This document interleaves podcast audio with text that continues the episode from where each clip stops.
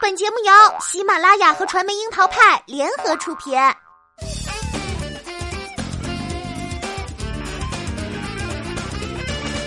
樱桃砍八卦，八卦也要正能量。Hello，大家好，我是小樱桃钓儿。同一个世界，同一个梦想，听上去多么美好呀！然而，现实是世界在趋同的过程中，同时还在不断分化变异，衍生出许许多多光怪陆离的新事物、新现象。这几天，国内主持界扛把子汪涵被曝在节目录制期间，因不满王一博粉丝喊“妈妈爱你”的言行，出言怒怼：“你们就不害臊吗？”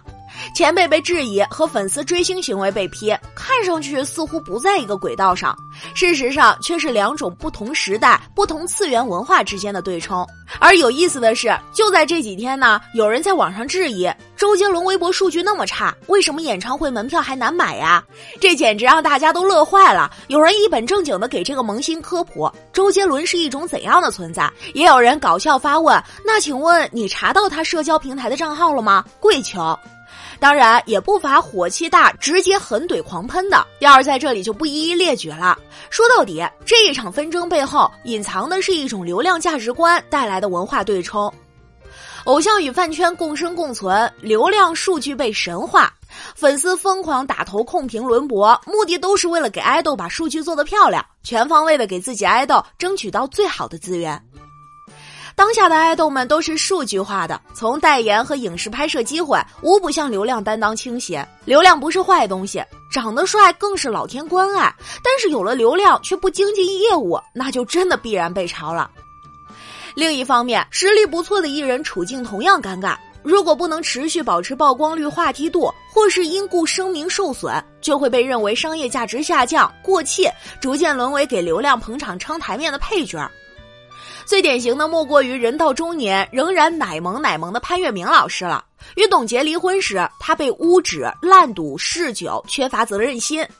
从如日中天骤然变得无戏可拍，一度只能接一些绿叶角色。直到出演悬疑剧《白夜追凶》，凭着一人分饰四角的无可挑剔演技，潘粤明才重回一线。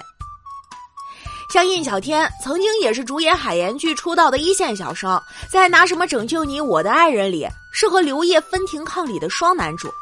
一度与聂远、黄晓明、佟大为并称内地新四小生。可是风水轮流转，印小天在插刀事件中无辜受累，事业跌停，好不容易在创业时代里露个脸，却已经只是大宝贝身边一个镜头不多的配角了。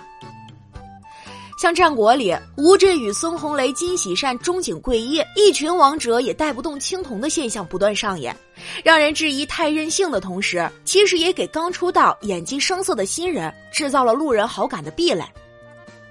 然而，信息化的时代，流量数据仿佛自带科学属性，让逐利的资本疯狂，也让人不由自主的迷失，开始在所谓的人气爆红里沉醉不能自拔，甚至自我膨胀。你相信大宝贝是实力挂的演技派吗？你不信没关系，人家大宝贝可自信着呢。自认星途并不顺利，毕竟还没有拿到一轮大满贯的奖项。而作为国内好评度最高的主持人之一，汪涵一直表示自己对这种被追捧的状态存疑和感到警惕。汪涵在节目中也多次流露出对粉丝过分狂热的一种质疑。像《伪装者》热播时，楼城 CP 靳东、王凯联袂亮相，只要两人一开枪，台下的粉丝根本不管他们说的是什么，就一阵震耳欲聋的尖叫，甚至盖过了几位正主的声音。汪涵见状，不由得略带无奈的调侃说：“他们跟吃了什么东西似的。”当时王凯说到自己被父母催婚，急坏了的母亲甚至提出不结婚没关系，要么你先生个孩子吧。他烦恼的嘟囔：“你说我又没结婚，谁跟我生孩子呀？”结果呢，台下一群举手大叫：“我我我，我可以的！”急于上位的靖王妃，汪涵看了忍不住叹气，找到一旁同样满脸不解的靳东吐槽说：“你看看，这就是现在的年轻观众，有时候我也不理解。”七月十七号，汪涵则被曝在节目录制现场怒怼王一博的粉丝。王铁直指汪涵言语失当，骂粉丝有病，脑袋被门夹了，不知廉耻，瞬间引爆了粉圈情绪。然而打脸总是来的迅猛不留情。七月十八号，有网友曝光的现场一段录音显示，汪涵虽然怼了粉丝，但用词显然没有帖子中所述的那么过分，更多的则是在劝说：“你们知道妈妈是什么意思吗？”最重的一句则是：“大庭广众，你们就不害臊吗？”随即，网上也发起了一轮关于粉丝对爱豆喊“妈妈爱你”合适吗的投票，结果显示，百分之六十五的参与者都不认同这样的表达方式。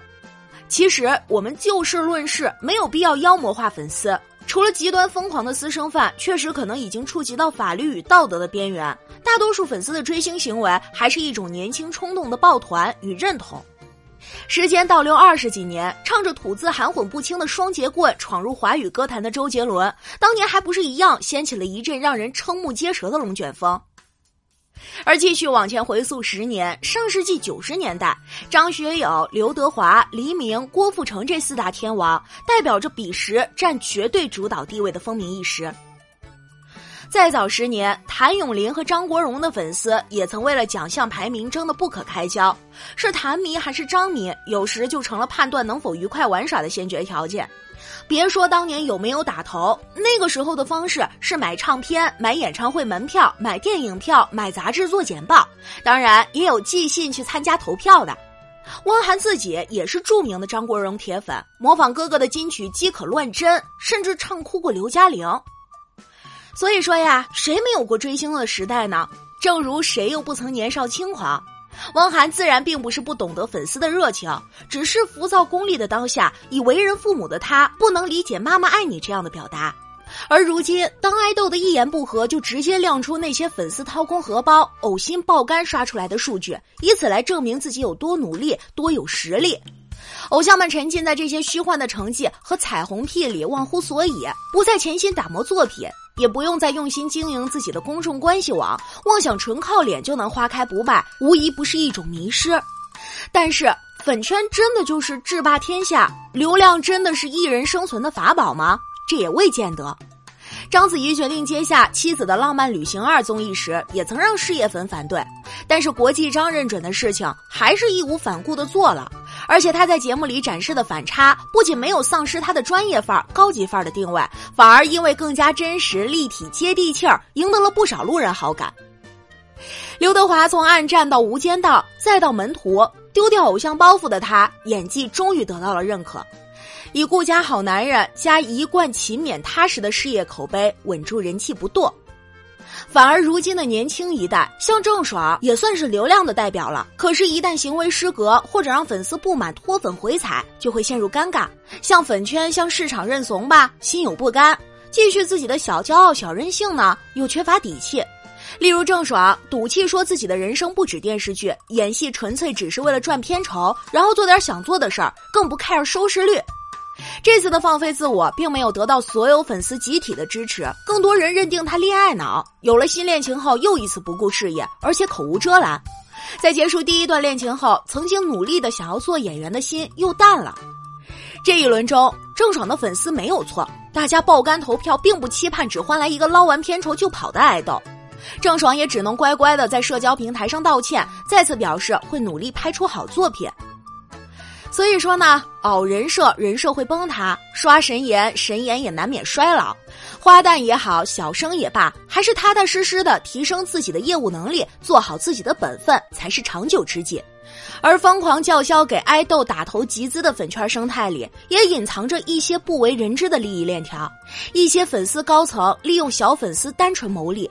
追星把明星当成绝对的美好，那就注定要失望。人都吃五谷杂粮，除了职业不同，从来没有人私下飘在半空。而当下享受着粉丝红利的流量们，也确实该提点醒了，不然算不算欺骗消费者呢？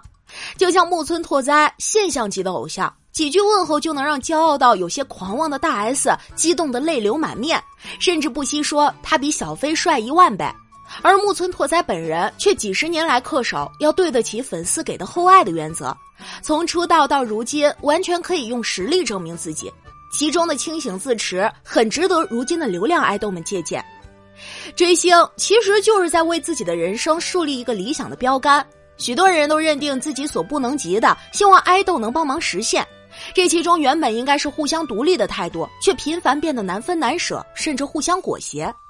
不过，爱豆们享受着尖叫和片酬，也真的应该清醒自持，如何回馈自己的拥趸，不要妄想一张容颜不老就可以人气长盛不衰。而粉丝们也别用别人的人生来裹挟自己的视角了。人生嘛，可以欣赏一个人，但生活总归还是自己的。